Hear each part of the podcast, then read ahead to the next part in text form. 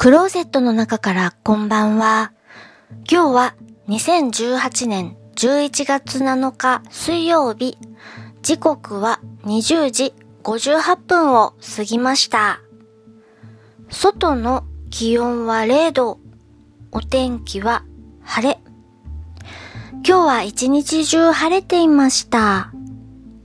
日中は太陽が出ていて暖かかったのですが、夜は急激に冷え込んで0度。このままで行くと、もしかしたら今日は氷点下に行ってしまうかもしれません。今回お話しするのは映画追跡1962年のアメリカ制作です。白黒映画です。映画チャンネルザ・シネマの町山智博のビデオショップ UFO で見ました。ジャンルはサスペンススリラーといったところです。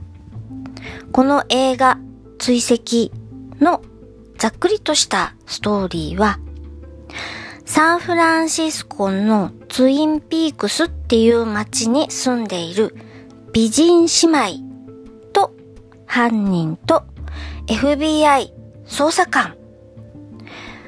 この人たちが大体中心人物になります。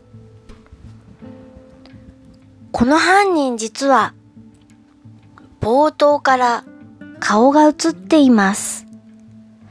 でも、顔は見えません。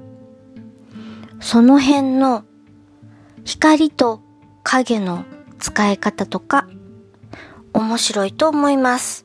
それからこの映画はいろいろな映画の元ネタというか影響を与えている映画です。見ていると、あれあれ？このシーンってなんかどっかで見たことあるような、といった感じになります。なんだか影響を受けた作品はいくつかあるらしいのですが、私は一つの映画しか思い浮かびませんでした。